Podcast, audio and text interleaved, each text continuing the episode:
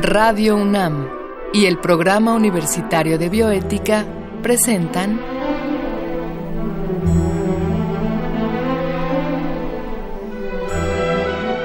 El Árbol de las Ideas. Arte, ciencia y filosofía para la vida. Con Paulina Rivero Weber.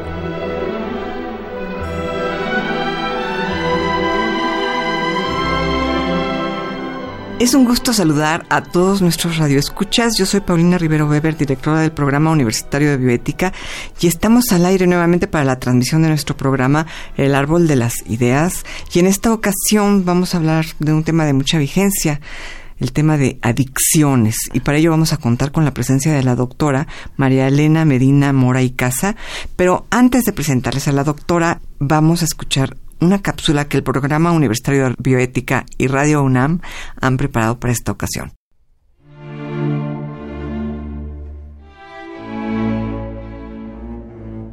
Durante siglos, los seres humanos hemos usado sustancias o drogas para aliviar el dolor, obtener placer e incluso con fines religiosos.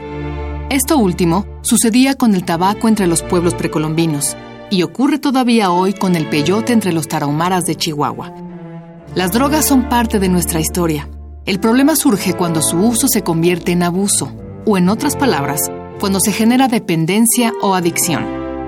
Adicción es aquella que no le permite a una persona llevar a cabo sus actividades cotidianas, poniendo en peligro su salud física y mental. Podemos volvernos adictos a las drogas, o bien a la comida, al sexo o al Internet. Pero, ¿te has preguntado por qué no todas las personas se vuelven adictas después de probar la misma sustancia? Parte de la respuesta tiene que ver con la información genética de cada persona. Nuestro ADN puede hacernos más o menos propensos a desarrollar una adicción. Se estima que influye en un 40 o 60%. Por ejemplo, las personas que metabolizan lentamente la nicotina se intoxican con facilidad y son menos propensas a volverse adictas al tabaco. Sin embargo, no todo está en los genes. Una persona puede ser genéticamente propensa a desarrollar una adicción al alcohol, pero esto no sucederá si en el lugar donde vive no se consume dicha sustancia o si su disponibilidad es baja. Aunque en un inicio puedan producirnos placer, las adicciones se caracterizan por convertirse en un infierno. Esto se debe a la dependencia que generan, al deterioro que producen en los vínculos familiares, sociales y laborales del adicto y a los estragos que causan en el organismo. Los efectos perjudiciales de algunas sustancias son tan graves que pueden llevar incluso a la muerte.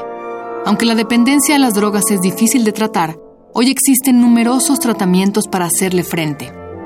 Hay desde terapias de reemplazo como los parches de nicotina, hasta grupos de apoyo mutuo como el de Alcohólicos Anónimos. Ante todo, no debemos perder de vista que estos son problemas de salud pública. Para que una persona salga de una adicción, necesitará de una red de apoyo médica, familiar y laboral. La solución no está en estigmatizar o mandar a la cárcel a quienes las padecen, sino en desarrollar estrategias de cura y prevención.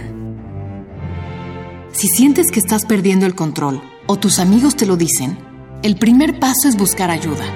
Acude al Centro de Prevención y Atención de Adicciones, una dependencia de la Facultad de Psicología de la UNAM, o marca al número 5658 3911. Pues les decía yo que estamos con la doctora María Elena Medina Mora. Ella es doctora en Psicología Social de nuestra universidad, donde es profesora de las facultades de Medicina y Psicología. Es también investigadora nacional emérita del SNI y es miembro del Colegio Nacional. Ha sido directora general del Instituto Nacional de Psiquiatría Ramón de la Fuente del 2008 al 2018. Actualmente coordina el Centro de Investigación en Salud Mental Global del mismo instituto y eh, coordina, digamos, la red informal de investigaciones de Oficina de Control de Drogas de las Naciones Unidas en Viena. María Elena, pues muchísimas gracias por aceptar esta invitación. No, gracias por la oportunidad, siempre es un gusto. Eh, y bueno, pues tú eres la experta en, en este tema. Yo te comentaba que lo primero que yo te quisiera preguntar es, bueno, ¿qué es una adicción? ¿Qué vamos a entender por una adicción? Esa es una pregunta muy importante porque creo que hay mucha confusión al respecto, incluida cómo se maneja en la ley. La dependencia, que es como nos gusta llamarle, significa que el organismo se ha acostumbrado a la presencia de una sustancia cuando estamos hablando de dependencias a, sustancias, a cosas que el individuo ingiere, o también puede ser dependencia al juego, a la comida, al sexo y a otras actividades, siempre porque ocasionan placer. Entonces, tanto las drogas como estas dependencias a situaciones que no incluyen consumir una droga, se desarrollan porque hay placer. Y entonces las personas tienden a repetir la conducta que le ha, que le ha ocasionado placer. Y el cerebro se va condicionando a la presencia de la droga. No todas las personas que usan drogas son dependientes, ni todas las que usan se vuelven dependientes, pero aquellas que tienen ciertos factores individuales y del medio ambiente y consumen eh, más habitualmente y en grandes cantidades desarrollan dependencia. Y quiere decir que la persona no puede funcionar bien sin la presencia de la droga. De la droga. Entonces, como al principio se busca el placer y por eso se consume, al final se evita el displacer y el gran malestar que ocasiona no tener la droga en el organismo y se dice por eso que la persona ha perdido su libertad, que en realidad la dependencia es un problema de pérdida de libertad. Quiere decir que por sí mismos no pueden dejar de consumir y necesitan ayuda. O sea que lo que en un principio es una búsqueda del placer, podríamos decir que al final se, se torna en una búsqueda de evitar el dolor de la ausencia de esta sustancia y digamos el placer ya difícilmente se logra, ya es, ya es más bien el, la, evitar el, el dolor, ¿no? Varía por tipo de sustancia, desde luego, porque hay sustancias que ocasionan este mayor dependencia y dependencia más grave que otras, pero sí, digamos, al final la persona está evitando el síndrome de abstinencia. Como sucede, digamos, con el alcohol, con la marihuana, con la cocaína. Con el este, sexo, con la comida, todo aquello que nos produce placer. Y si lo tiene fácilmente al acceso, pues es más fácil que consuma si sus amigos consumen, si hay mucha presión social.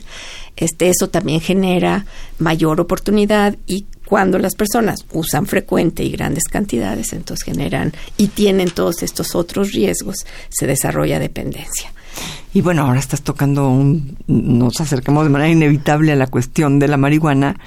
Comentábamos hace un momento que, bueno, una cosa es generar un marco legal para el uso y otra cosa es simplemente liberarla, ¿no? Y que un poco la idea, pues esperamos que el marco legal sea muy claro para evitar problemas, ¿no? Pero tú cómo ves esta situación, eh, qué tan peligroso o qué tan prudente encuentras tú la legalización de la cannabis? Pues mira, tiene riesgos y tiene ventajas, ¿no? Claro. Este, desde luego yo trabajando en una institución que concentra a las personas que tienen riesgos y desarrollan dependencia, yo te podría decir, pues yo no me gustaría que nadie consumiera y que los, sobre todo, este, antes de llegar a que el cerebro esté suficientemente maduro para que no le afecten edades tempranas o no incremente el riesgo. Claro. y me imagino que te refieres al hospital de psiquiatría. Así es. En donde seguramente veías muchos casos o ves muchos casos. Sí, digamos, entonces uno dice, bueno, uno como especialista en salud, pues nunca quisiera que eso pasara, pero uno también tiene que ver que, que tiene que, que adoptar medidas de salud pública que disminuyan los riesgos, disminuyan los daños y no generen otros problemas claro. que también son problemáticos, ¿no? Si nosotros no tuviéramos enfrente la violencia, el narcotráfico, el dinero que ha generado pues tanto dolor a esta población, al mundo, pero me parece que América Latina es especialmente vulnerable a los temas de la violencia. Pues desde luego uno no pensaría en, en ver qué otras alternativas tenemos. Claro tampoco me parece que, el, el penalizar este, es una respuesta porque las personas no deben de ir a la cárcel por usar drogas. Estamos conscientes de que es un problema de salud pública y la cárcel no es la solución. Y entonces tampoco las regulaciones que existen son las adecuadas porque tenemos gente en la cárcel por usar marihuana. Y qué les va a hacer más daño eh, o gente, mujeres que han sido usadas para transportar sustancias y que en realidad eso no es la solución. ¿no? Entonces nosotros no podemos pensar en medidas que incrementen el daño de lo que y que sea mayor a lo que queremos evitar, ¿no? Entonces, pero llegar a ese equilibrio es muy difícil. Creo que hay un consenso en que la prohibición y el libre mercado son los dos extremos más peligrosos que existen. Por la prohibición, pues creo que hay un consenso. El libre mercado nos preocupa porque cuando se involucra el dinero, lo que se busca es incrementar el consumo. El mercado más atractivo son los adolescentes porque son los que más riesgo tienen de desarrollar dependencia si usan en una edad temprana y van a ser los clientes por muchos años, ¿verdad? Entonces, me parece que eso no es adecuado. Y entonces necesitamos regular bien un mercado. Desde luego, con toda la inversión en prevención y tratamiento, pues para ayudar a que los grupos vulnerables no estén expuestos. Ahora, ¿tú, tú verías más, ¿qué, qué, ves más peligroso como adicción? ¿El alcohol o la marihuana?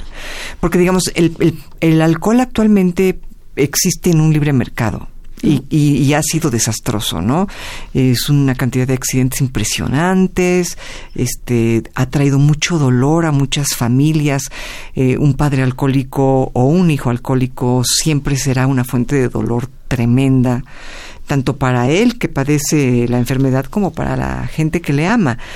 Em, ¿qué, es más peligroso tú desde el mundo de la medicina eh, y de las adicciones? ¿Una, ¿Un adicto a la marihuana o un adicto al alcohol? Pues ciertamente, digo, tocas un tema que es muy importante. No nada más en términos de la cantidad de gente que, que, enferma, de las consecuencias que hay para la persona y para la sociedad o el daño para otros, sino también porque es un ejemplo muy bueno de análisis de las políticas públicas. Entonces, ciertamente el alcohol genera mucha más muerte, la marihuana en sí misma no genera muerte. Genera cuando se conduce bajo los efectos, sobre todo si se abusa del alcohol, pero digamos en el alcohol también tenemos que una persona maneja bajo los efectos, la, probabilidad de tener un accidente es muy grande, la probabilidad de afectar a otras personas a las que atropella o mata cuando choca es también muy grande, los daños en la familia, como has dicho, ¿no? Entonces, sí, digamos, sí pensamos que el alcohol es la droga que ocasiona la mayor parte de daño a la sociedad y a la persona, y la marihuana, digamos, estaría como en los niveles inferiores, ¿no? Eh, es una proporción pequeña de las personas que fuman marihuana que desarrollan dependencia, es como el 7%, pero hay otros riesgos en las personas que no desarrollan dependencia y ahorita podemos regresar a ello, ¿no? Pero ¿Qué, ¿Qué es lo que tenemos en el caso del alcohol? Bien dices que es un libre mercado. En realidad, en la ley está regulado. No es un libre mercado en sí mismo. Es decir, no está permitido la venta a menores de edad. Este, sí hay, digamos, una serie de lineamientos eh, que en teoría deberían de estarnos ayudando para reducir la muerte. Se asocia el alcohol con 64 enfermedades y 200 condiciones. Es el factor de riesgo más grande para cualquier enfermedad. ¿Se asocia el alcohol con 64 enfermedades? ¿En, qué sentido? ¿Esto es que las provoque, que las facilite? Pues las dos cosas, porque siempre hay un factor de vulnerabilidad, pero digamos, está asociada con cirrosis, Claro. Está asociada con eh, sangrados, con lesiones, con cardiovasculares, con pulmonares, o sea, está asociado con una gran cantidad de enfermedades y este y mucha muerte, ¿no? mucha mortalidad prematura. Entonces, eh, ¿qué necesitaríamos? Regular mejor el alcohol. Es decir, nosotros no pensamos en una prohibición que genera otros problemas, como claramente nos los ha enseñado la historia, pero sí una regulación que impida que se den estas prácticas que incitan a los jóvenes a beber en grandes cantidades. Porque lo que más nos afecta en este país es este patrón de consumir grandes cantidades por ocasión de consumo. Y eso se asocia con todo esto, sexo en riesgo, embarazos no deseados, este trastornos emocionales, ciertamente depresión, eh, dependencia, eh, violencia, tanto victimización como conducta agresiva y también desde luego pues con todos los riesgos que un chico se puede puede hacer mientras está sin su capacidad cognitiva funcionando para la toma de decisiones. Claro. Pues estamos aquí platicando con la doctora María Elena Medina Mora y pues el tema en general, amigos, es adicciones y recientemente, bueno, comentábamos la terrible adicción que es el alcohol, el daño que hace el alcohol y como muchas veces María Elena pues no es visto como una adicción, está muy disimulado en, nuestra sociedad, ¿no? Exacto, y me parece que es muy buen ejemplo para que regresemos a la, a la marihuana y otras drogas, es decir, no queremos hacer una prohibición, pero sí queremos regularlo mejor. Eh, los países europeos, Estados Unidos, Canadá, muchos países han reducido su mortalidad a la mitad con regulaciones que eh, sobre manejar bajo los efectos, sobre las promociones de venta, sobre la publicidad, sobre el acceso a menores de edad. Son medidas que se pueden hacer, que son muy efectivas, que reducen la violencia de una manera muy importante, pero a los políticos no les gusta tomar las medidas porque son poco populares, pero en realidad con una buena orientación pues podríamos estar disminuyendo tantas muertes jóvenes y tantas lesiones e incapacidades que tienen los jóvenes que entran tienen accidentes, ¿no? Entonces yo creo que es un buen ejemplo por ello ahora. La marihuana sí ocasiona menos daños que el alcohol, pero ocasiona daños. Desde luego es una sustancia que produce bajo la intoxicación distorsiones de tiempo y espacio. Es lógico que la persona que sí maneja bajo los efectos va a tener más riesgo de tener un accidente, pero eso se incrementa si además de fumar marihuana bebió alcohol, entonces el riesgo crece muchísimo. Entonces tenemos que trabajar por eso. El otro punto tiene que ver con el consumo en la adolescencia. Lo que nosotros vemos es que pues el cerebro tarda en madurar, digamos un cerebro madura como hasta los 23 años. Querría decir que es que hasta los 23 años que los adolescentes que son maravillosos se mueven por las emociones, porque esta parte del cerebro es la que primero se desarrolla.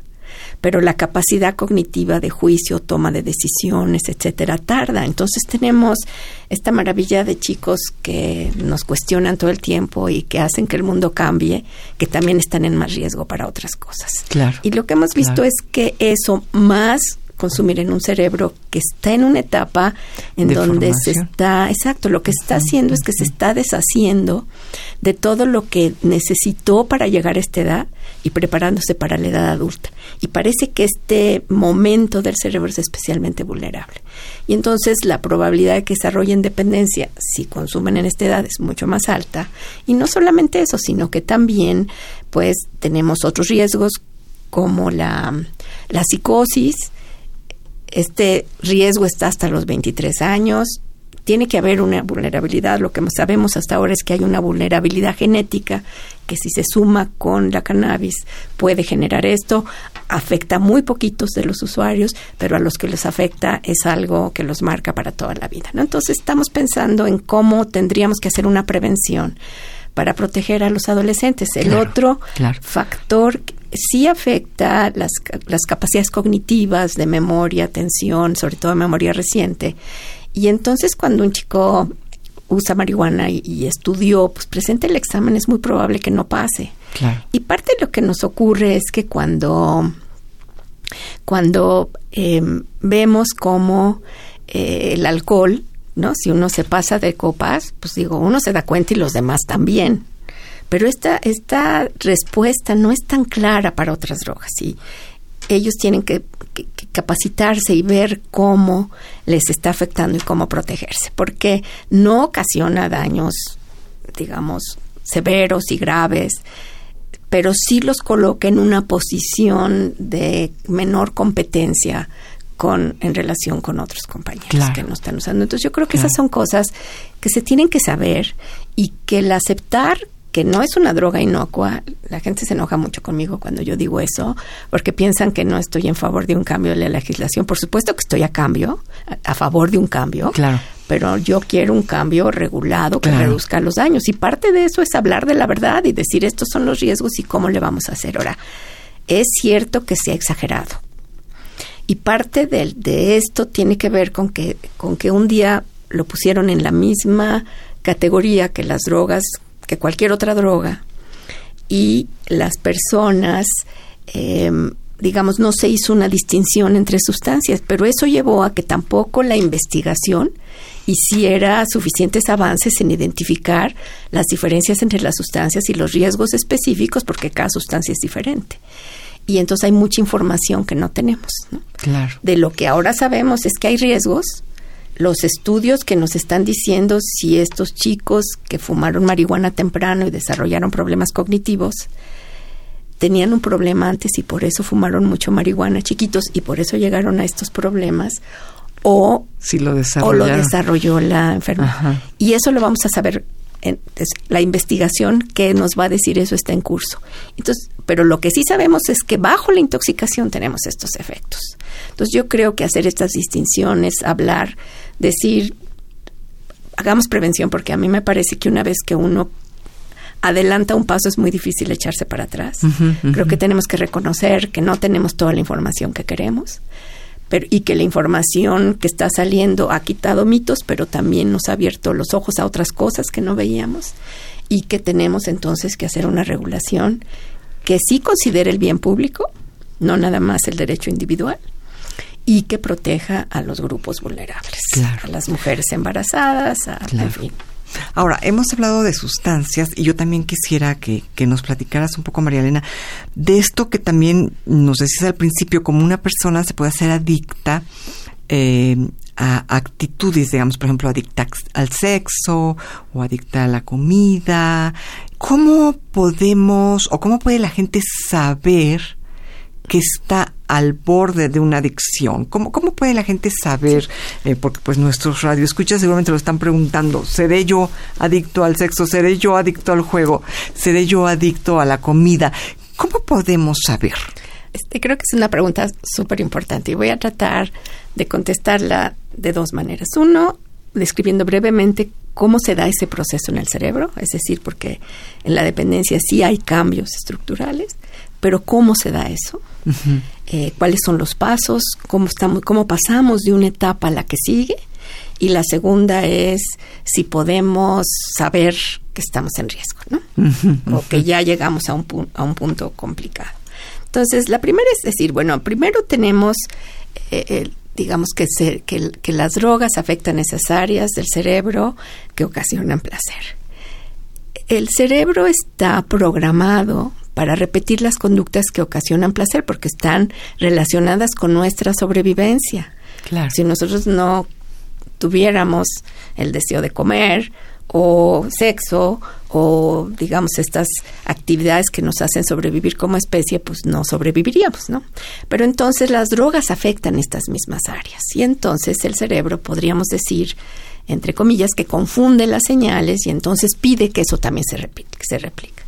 Entonces, en esa etapa estamos hablando de una habituación en donde las personas empiezan a acostumbrarse a tener las sustancias y ya hemos dicho cuál es la diferencia entre las, las sustancias que tenemos internas que nos regulan el dolor y el placer y las externas. Entonces, el siguiente paso, o sea, si, si, se, si se consumen grandes cantidades y muy frecuentemente, como se concentran, por ejemplo, los problemas en la gente que usa marihuana, que usa de esta manera, lo que va a pasar es que se van a empezar a afectar las áreas que regulan las emociones. Y entonces empezamos a tener emociones negativas, empezamos a sentirnos mal sin la sustancia y después avanzamos hacia otras áreas en donde ya se pierde la capacidad de tomar decisiones, en donde se ven afectados esos procesos cognitivos y en donde ya la persona pierde la libertad, digamos que tendríamos. Entonces, al principio es una actividad placentera que puede regularse, después se vuelve una habituación, la persona empieza a sentirse mal si no tiene las drogas y luego ya no puede dejar de consumir. Desde luego estamos hablando que las sustancias tienen diferentes gradientes, ¿no? Pero digamos el proceso es el mismo.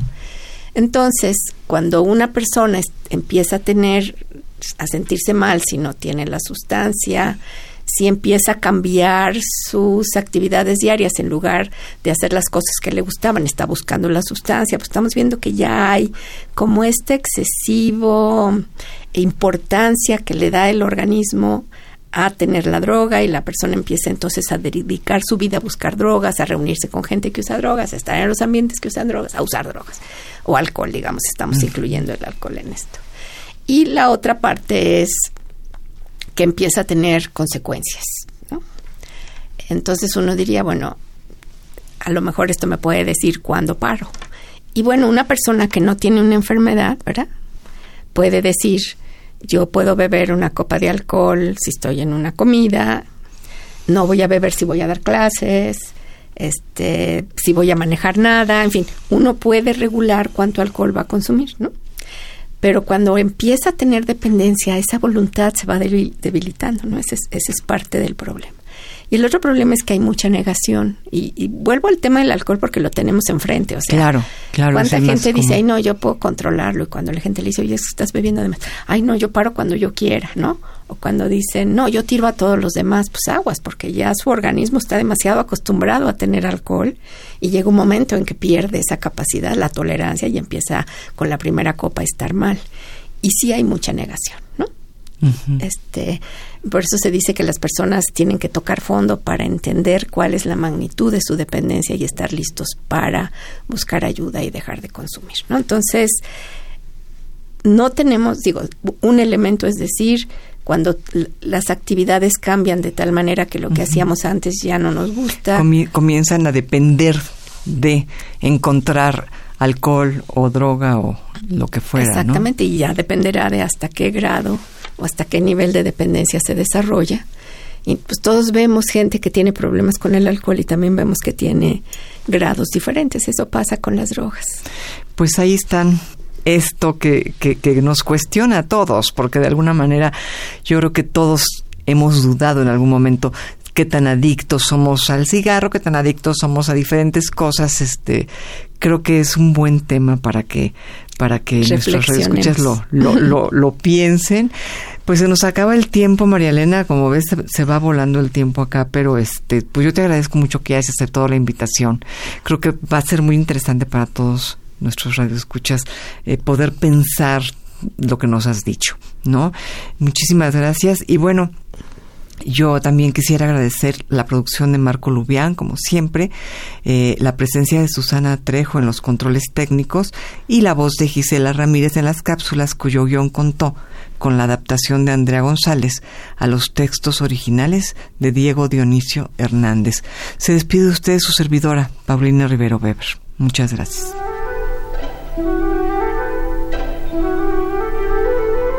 Radio UNAM y el Programa Universitario de Bioética presentaron